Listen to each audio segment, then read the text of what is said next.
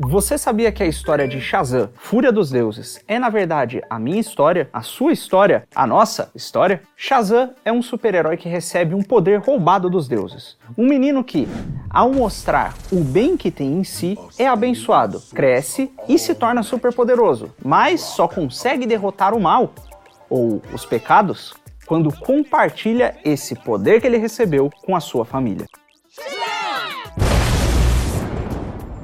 Dividindo não só as suas habilidades, como a responsabilidade que vem junto com ela. Ou seja, ao invés de manter o poder todo para si, ele compartilha com a sua família, tornando assim os seus laços parte da sua força. E em A Fúria dos Deuses, as Hespérides, filhas do Titã Atlas, correm atrás do Shazam para tomar de volta esse poder que ele roubou dos deuses. E bom, eu não sei você, mas eu nunca roubei poder de deus nenhum, nenhuma Hespéride nunca veio puxar meu pé e, e, e eu nunca tive parte com esse tal desse Atlas. É, mas se é assim, então como é que eu posso estar dizendo aqui que a história do Shazam é a nossa história. Para entender isso aí, a gente primeiro precisa entender quem são essas tal dessas Hespérides, quem é esse tal de Atlas e quem são esses tais de deuses, tanto dentro do universo do Shazam como na própria mitologia grega. E de começo, essa história toda vai parecer um pouquinho viajado, mas eu prometo para você que vai fazer sentido e eu tenho certeza que ao final desse negócio a gente vai sair daqui com uma outra coisa que dá para aplicar na vida de todo mundo. Ou pelo menos com meia dúzia de curiosidade mitológica.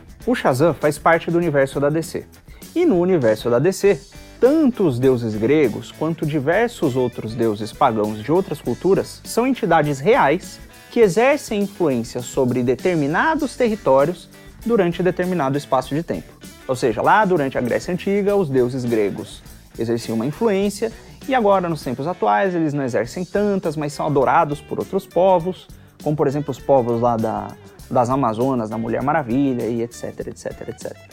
Na cosmologia do universo DC, os deuses surgem numa espécie de um evento parecido com o Big Bang, em que uma onda de poder divino atravessa todo o universo. Lá no universo DC, essa onda é chamada de God Wave. E esses deuses que surgem com essa onda de poder divino, normalmente mantêm muitas das suas características simbólicas que eles têm nas suas mitologias originais na vida real em especial os deuses gregos. Mesmo que eles tenham algumas diferenças assim nas suas histórias. O curioso aqui é o seguinte: nos quadrinhos da DC existe um super-herói ou mais um anti-herói chamado Atlas. E ele não tem nenhuma característica parecida com o Titã da mitologia grega e também não tem nenhuma filha para chamar de filha do Atlas. E portanto, as Hespérides que a gente vê no filme do Shazam não existem.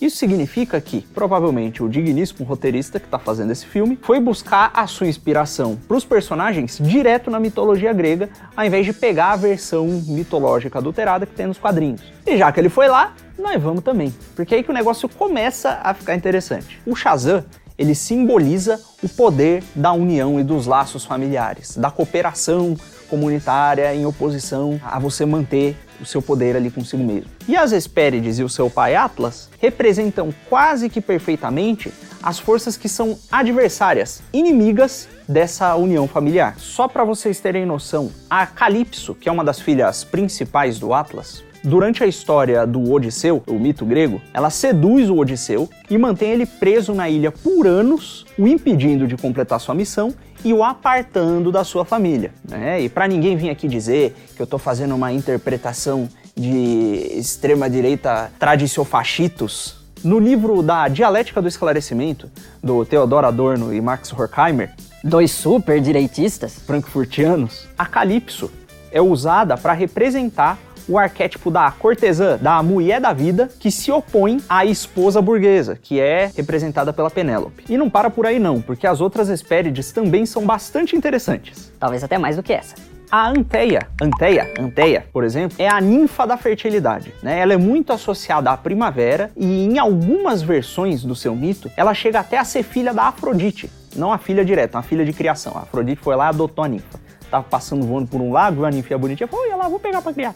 E aí ela representa, nessas versões do mito, a fertilidade dos relacionamentos. E todo mundo aqui sabe de onde vem os bebês, sabe o que é a fertilidade dos relacionamentos, não precisa explicar. E ainda mais, né? O nome Anteia vem de Antos, que em grego significa a flor.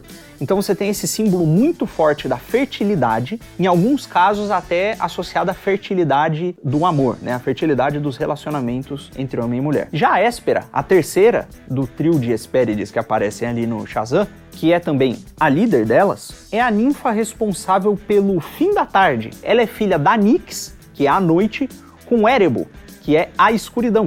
E para além disso, as Hespérides são conhecidas como as ninfas do crepúsculo, ou seja, aquelas que dão o fim ao dia e trazem a noite, dão o fim à luz e trazem a escuridão. Enquanto ainda assim são muito associadas à fertilidade. E elas, em conjunto, dentro da mitologia, cuidam do jardim da Hera. A Hera, que é a esposa de Zeus, e é justamente a, a simbolização última ali, praticamente, dentro da mitologia grega, da fertilidade feminina e etc. Então aqui a gente anota que elas são figuras altamente femininas que trazem com força essa característica da fertilidade, mas sem aquele aspecto da ordem masculina, né? Sem aquela coisa solar.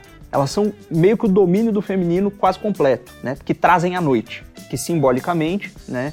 é também associado ao feminino, porque a lua tende a ser associada à mulher e o sol ao homem, né? E já já vocês vão entender um pouquinho melhor essa história toda. Voltando pro filme, a gente tem um conflito do Shazam, que é uma força masculina que busca o poder do alto, busca o poder dos deuses, Shazam! que é muito ligado à família, contra forças femininas ligadas à fertilidade, à noite, ao escuro, de forma quase paradoxal. Mas a gente está esquecendo de um detalhe. Essas tais dessas Hespérides, que tem essa associação simbólica aí, elas recebem um nome no filme: Filhas de Atlas. E obviamente não vai dar pra gente entender nada sem saber quem é o tal do Atlas. E o Atlas, meus amigos, tem um papel muito específico e muito peculiar na mitologia grega, sendo um dos titãs mais interessantes da gente analisar. Os titãs na mitologia grega são como se fossem representações das forças da natureza fora de controle. Né? Enquanto os deuses, né, os deuses lá olimpianos do Olimpo, eles são como se fossem o domínio da força da razão humana sobre essas forças da natureza. Tanto é que um episódio famoso é a guerra dos titãs contra os deuses, em que os deuses vencem os titãs e domam eles. Né? Então você tem ali, simbolicamente, a razão humana dominando sobre as forças da natureza. Agora voltando aqui ao Atlas. O Atlas é um titã filho de Iapetos, que por sua vez é filho de Gaia, a Terra, com Urano, o céu. Então, o céu masculino junta-se com Gaia, o feminino, a Terra, e forma o Iapetos. E o Iapetos tem como seu filho, ou um dos seus filhos, o Atlas. E o Atlas tem uma relação bem específica e peculiar com a humanidade, porque ele é irmão de Epimeteu, e de Prometeu. Vou botar aqui um insert do Arthur falando. E prometeu e não cumpriu. Epimeteu é como fosse um par de titãs que tem como seu papel dar nomes e características a todos os animais. E aí ele dá nome e característica a todos os animais até que ele chega no ser humano e ele não tem característica nenhuma para dar. E aí que entra o Prometeu, que é o visionário, aquele que vê adiante. E o que, que o danado do Prometeu faz? Ele sobe até o Olimpo, rouba o fogo dos deuses e entrega para o ser humano. E o fogo é um símbolo para o intelecto, para a sabedoria humana, né? Até porque sem o fogo, antropologicamente, o ser humano não teria como se aquecer à noite, espantar os animais e, por assim dizer, começar a domar a noite e construir a civilização. E notem aqui já a carga simbólica. A natureza, que é meio feminina, sendo domada pelo fogo. O fogo ilumina a noite, espanta a escuridão, ajuda o ser humano a dominar essas forças. Começa a dar ao ser humano um certo domínio sobre a natureza. Os deuses, por sua vez, eles não gostam muito dessa história de ter o fogo roubado e entregue ao ser humano. Então eles vão lá e, como uma punição, pegam o Prometeu, prendem ele numa árvore e o torturam pela eternidade. Né? Vem lá um corvo, come o fígado do Prometeu e aí vai embora e de repente o fígado dele nasce de novo, e vem o corvo, vai, come de novo e fica ali naquela tortura sem fim. É um horror. E o fígado ele é bem ligado às emoções. E aí no meio de todo esse balaio de gato, de desentendimento entre Deus e Titã, rola a guerra entre os titãs e os deuses, que os deuses vencem. E no meio dessa guerra, curiosamente, o Atlas, ele fica do lado dos titãs. Só que depois que os titãs perdem, os deuses dão como uma punição para o Atlas ele ficar segurando os céus. Então ele fica para sempre impedindo que os céus toquem a terra. Então note aqui uma coisa engraçada. quase contraditória. É, você tem os deuses que representam o domínio do ser humano sobre as forças da natureza. E aí, uma dessas forças da natureza sobe, rouba o poder dos deuses e dá para o ser humano. Aí o ser humano domina, começa a dominar a natureza. Ao mesmo passo que os deuses dominam os titãs, né? Então você tem uma alteração no cosmos que acontece mais ou menos ao mesmo tempo há uma alteração na relação do ser humano com a natureza. Então os deuses dominam ali. E esse é um pontinho importante para você guardar aí na sua cabeça, por isso que eu enfatizei. No primeiro filme do Shazam, um mago muito poderoso rouba um poder dos deuses e usa esse poder para selar os sete pecados capitais em proteção da humanidade. E aí no segundo filme a gente vê as Hespérides vindo para tomar o poder de volta para os deuses. O mago do Shazam ele tem aqui um papel muito parecido com o do Prometeu. Né? O Prometeu ele rouba o fogo divino e o mago vai lá e rouba um outro poder divino para dar em proteção do ser humano. E no filme do Shazam, se não fosse por esse poder que vem do alto, o Shazam não conseguiria defender a humanidade dos pecados capitais. A humanidade seria dizimada. E esse poder, que é um fogo que protege a civilização, ganha ainda mais força sendo compartilhado e guardado pela família. E aí, é contra a família Shazam que guarda o fogo prometeico que são enviadas essas forças altamente femininas associadas ao feminino desordenado, à noite e à fertilidade. Nós sabemos também que é na família que a própria vida é transmitida. É da união entre um homem e uma mulher que se forma a vida. E é justamente essa união em prol dessa vida que origina esse negócio que a gente chama de família. E normalmente, nas sociedades e culturas que perduram por mais tempo e têm esse desenvolvimento mais prolongado, nós temos uma estrutura mais ou menos comum, que é uma estrutura familiar patriarcal, com um homem que num ambiente mais primitivo sai para caçar, proteger e alimentar o seu núcleo familiar. E posteriormente a própria civilização que é formada em volta desses núcleos familiares diversos. E o feminino ordenado só torna o desenvolvimento dessa estrutura familiar necessário para a civilização ainda mais bonito e na verdade possível, né? Porque sem a fertilidade feminina você não tinha essa mágica toda aí acontecendo. Mas há aqui um porém, porque seguindo essa simbologia que a gente vê aqui no filme, na mitologia, tem um negócio aí no feminino que está para além dessa fertilidade. Então a gente vê lá, por exemplo, na Calypso, que tem um negócio da noite, né? Do escuro, da sedução e da atração que muitas vezes é gerada a partir da fertilidade. Né? A gente sabe, por exemplo, que o homem se atrai por mulheres que têm sinais de fertilidade no seu corpo. E sabe o que é que acontece quando o masculino se deixa ser seduzido e completamente governado por essas características do feminino? O que acontece é que toda essa ordem se desfaz. E tanto ele como a desordem dele começa a desordenar o feminino. Do mesmo jeito que o Odisseu, quando cede à tentação e à sedução da Calypso, deixa de cumprir sua missão e deixa sua família de lado, um pai de família, quando se deixa levar por essa sedução, por essas paixões, ele também destrói o seu núcleo familiar, trazendo para ele uma desordem, uma compulsão que vai levar a muitos outros problemas e desordenando completamente a estrutura familiar, deixando lá a mulher toda chateada, os filhos sem pai, rolando aquela ruptura, aquele negócio horroroso. Enfim, você sabe exatamente do que eu estou falando. E quando esse tipo de desordem, esse tipo de governo da sedução, do carnal, da noite, da fertilidade, se espalha a nível civilizacional, como se espalhou no nosso caso depois da revolução libidinosa, tomando conta da sociedade, casamentos menos estáveis, divórcios aumentando, problemas psicológicos crescendo, cada vez menos famílias funcionais, enfim, a gente sabe como é que a banda toca. E olhar para essa realidade torna ainda mais interessante o fato de que o Shazam, que é o herói que tira sua força da família, e ainda é mais que isso, né? Porque o Shazam não é só o herói que tira sua força da família, é o herói masculino que traz o poder dos deuses do alto e o conserva na sua família. Ele domina o poder dos deuses e conserva em família, em comunidade. E da mesma forma que o Shazam é atacado por essas forças, a nossa cultura, as nossas tradições, a própria tradição, essa tradição familiar de ter as famílias grandes, é atacada dia após dia por diversas ideologias e forças que têm esse aspecto mais noturno, esse aspecto mais liberalizante das relações libidinosas, né? e que é altamente ligado a esse lance da fertilidade e meio feminino. E bom, só esse aspecto da simbólica do filme já teria dado um baita de um vídeo assim por si só. Mas a coisa fica ainda mais legal quando a gente começa a analisar o todo. Se a gente parar para pensar aqui, os deuses não queriam nem no filme do Shazam e nem na mitologia que o ser humano tivesse esse poder. E aqui a gente volta à história mitológica. Depois que esses deuses que representam esse domínio humano sobre as forças da natureza vencerem o conflito, o que é que eles fazem? Eles colocam lá o Titã para segurar os céus, prendendo o ser humano no que é literalmente terreno.